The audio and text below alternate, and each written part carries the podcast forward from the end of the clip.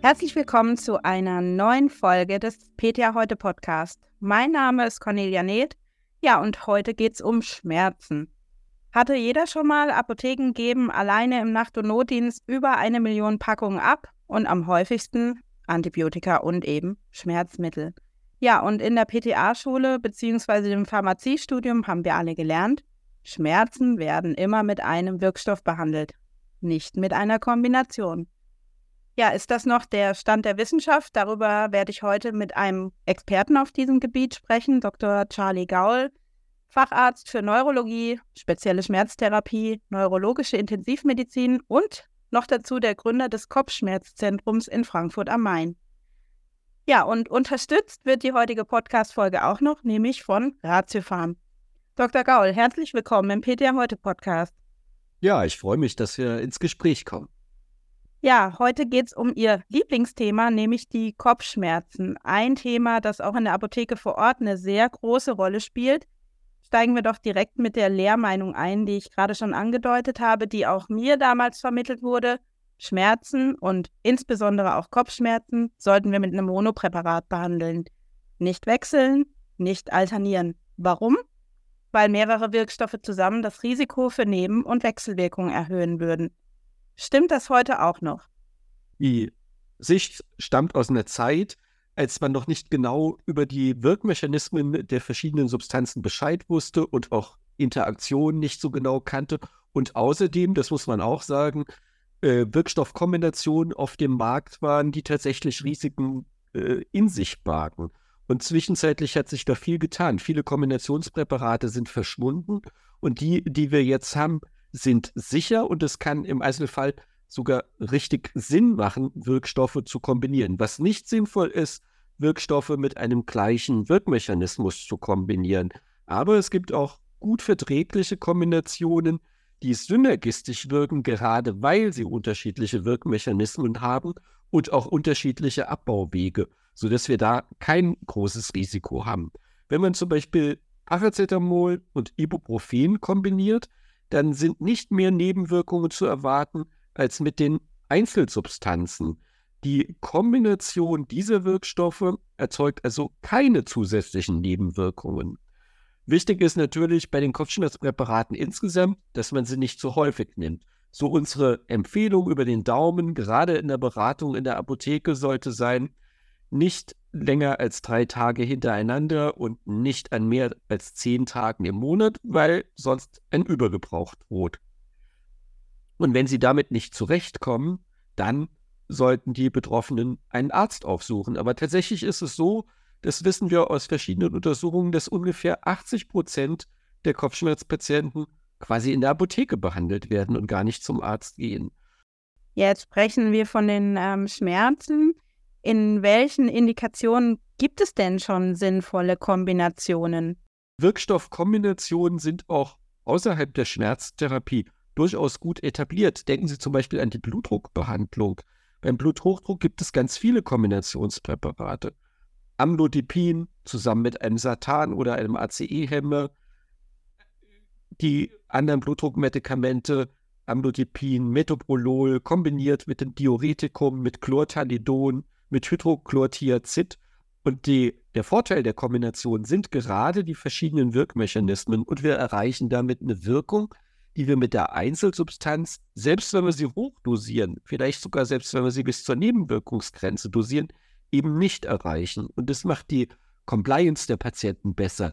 Statt zwei bis drei verschiedene Blutdruckmedikamente einzunehmen, nehmen Sie eine Tablette und da ist alles drin.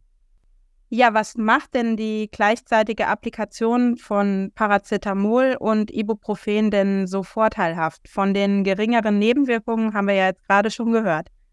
Es gibt drei Punkte. Das wirkt schnell, es wirkt stark und es ist gut verträglich. Da Ibuprofen und Paracetamol unterschiedliche Angriffspunkte haben, Ibuprofen am Ort des Geschehens im Bereich von der Entzündung zum Beispiel schmerzhemmend, entzündungshemmend und Paracetamol, ganz genau, wo es wirkt, wissen wir nicht. Im zentralen Nervensystem haben wir verschiedene Mechanismen, die zusammentreffen und dadurch haben wir eine starke Wirkung. Und das Ganze wirkt schnell, Es gibt Untersuchungen, die zeigen, dass die Wirkung schon nach einer Viertelstunde einsetzt und dass sie dann mindestens acht Stunden anhält. Und zum Dritten ist es gut verträglich. Beide verwendeten Wirkstoffe sind ja in eigentlich einer niedrigen Dosierung im Präparat und damit halten wir die Nebenwirkungen gering. Weil die Nebenwirkungen, die sind in aller Regel dosisabhängig. Ja, jetzt bin ich mal so kritisch, wie die Apothekenkunden natürlich auch sind. Woher weiß man das denn alles so genau? Das Präparat, was Sie ansprechen, gibt es doch noch gar nicht so lange. Ja, tatsächlich ist es in Deutschland neu auf dem Markt, aber wir sind da eher hinter den anderen Ländern hinten dran. Es gibt große sogenannte Meta-Analysen, wo man sich Daten zur Wirksamkeit anguckt, schon seit vielen Jahren bei dem diese Kombination immer auf den vorderen Plätzen gelandet ist. Und ich habe mich immer gefragt, warum gibt es das in Deutschland eigentlich nicht? Und es ist eigentlich gut, dass das 2019 erstmal verschreibungspflichtig zugelassen wird. Und wenn sich dann ein Präparat bewährt und keine besonderen Ereignisse bei der Einnahme auftreten, dann kann es aus der Verschreibungspflicht entlassen werden. Und das ist bei diesem Kombinationspräparat ab Februar 2022 der Fall gewesen sodass wir nicht nur auf die Erfahrungen aus drei, vier Jahren in Deutschland zurückblicken, sondern aus vielen anderen Ländern und Studien, die genau diese Kombination untersucht haben. Also auch öfter mal über den Tellerrand hinausschauen. Jetzt ähm, kennen ja vor allem Eltern die kombinierte Anwendung der beiden Wirkstoffe, nämlich Ibuprofen und Paracetamol, nur zu gut aus einer anderen Indikation, nämlich bei der Fiebertherapie bei Kindern. Hier werden aber die Wirkstoffe alternierend und nicht zeitgleich eingesetzt. Wie kann man hier in der Beratung in der Apotheke jetzt eine Abgrenzung schaffen und das auch den Eltern klar machen? Der alternierende Einsatz verfolgt ja ein bisschen anderes Prinzip. Zum einen wollen wir auch zwei verschiedene Wirkmechanismen einsetzen, um das Fieber möglichst gut runterzukriegen. Aber zum anderen haben wir ja die Begrenzung, dass wir auch das Medikament das gilt für beide Substanzen nicht einfach alle zwei Stunden wiederholen können, wenn äh, das Fieber wieder ansteigt, weil wir Abstände mit der Einnahme einhalten müssen. Und wenn man alternierend gibt, dann hat man quasi die Möglichkeit, wieder was zu geben, aber kann die, Ab die Halbwertszeit äh, beachten und nimmt es nicht zu früh und nicht zu häufig ein. Und darüber hinaus sollte man nicht vergessen bei diesen ganzen Sachen natürlich auch die nicht medikamentösen Sachen, also Badenwickel und sowas zusätzlich einzusetzen, damit man möglichst wenig braucht.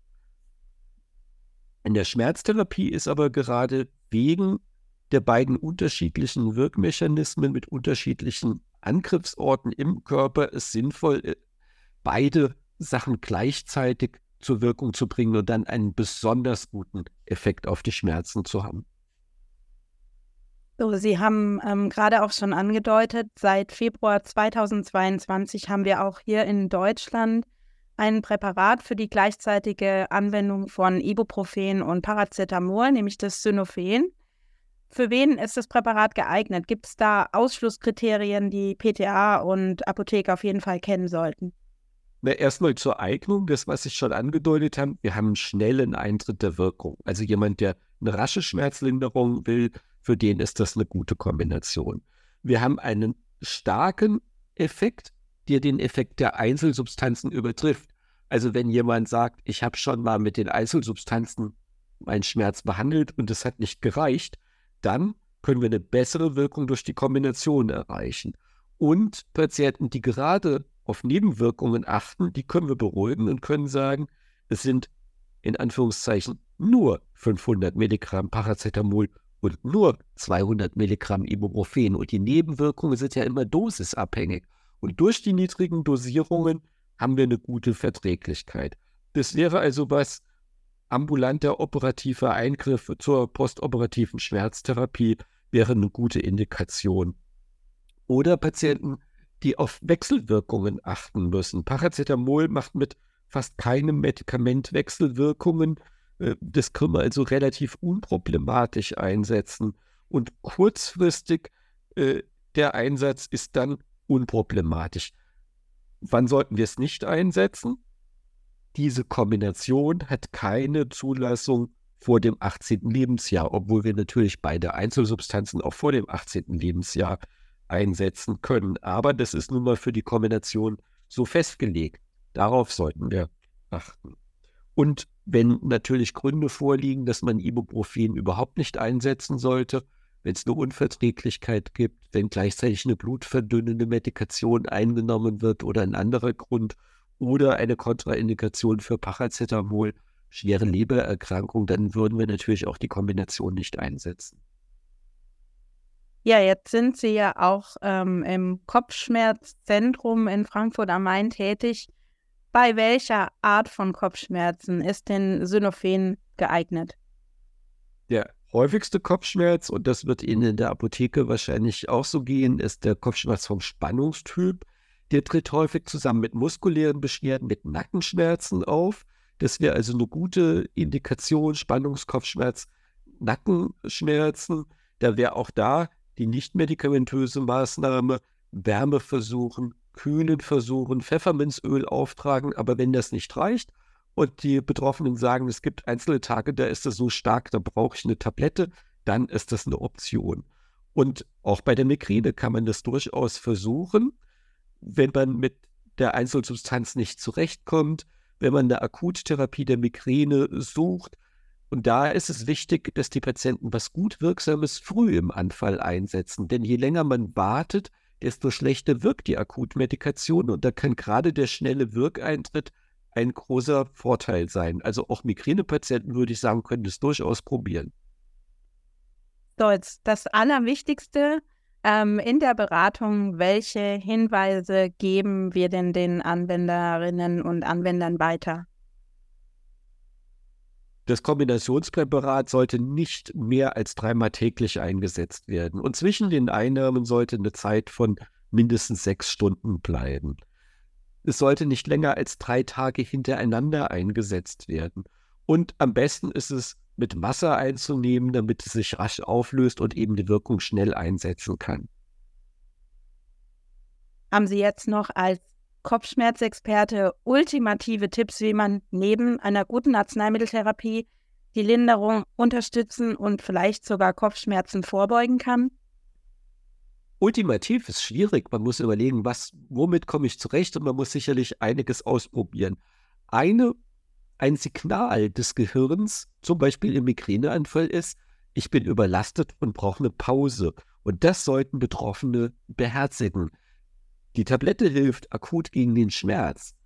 Aber das Ziel sollte sein, auch einen Gang kürzer zu treten, eine kurze Pause einzulegen, sich an der frischen Luft zu bewegen, ausreichend zu trinken, diese Dinge können Sie alle machen. Gerade die Nackenschmerzen kann man mit Eigenübungen gut behandeln. Da gibt es einfache Übungen, die man rasch lernen kann, die dazu dienen, die Muskulatur zu detonisieren, also die Anspannung zu reduzieren. Und dann kann man natürlich die physikalische Therapie ausprobieren. Das kann Wärme sein, insbesondere wenn es muskuläre Schmerzen sind. Das kann bei der Migräne aber auch Kälte sein. Man kann also Eis über die Schulter-Nackenmuskulatur abrollen und das führt dann reflektorisch zu einer Mehrdurchblutung. Das muss jeder Betroffene am Ende selbst herausfinden, was ihm davon nutzt. Und wenn im Migräneanfall eine Ruhe und ein Rückzugsbedürfnis besteht und man nicht empfindlich ist, dann sollte man halt gucken, dass man eine ruhige, nicht zu helle Ecke für sich findet. Ja, das äh, sind auf jeden Fall ganz viele Tipps, die ähm, in der Apotheke mitgegeben werden können. Vielen Dank ähm, für die Unterstützung, Dr. Gaul, und bis zum nächsten Mal beim PTA Heute Podcast.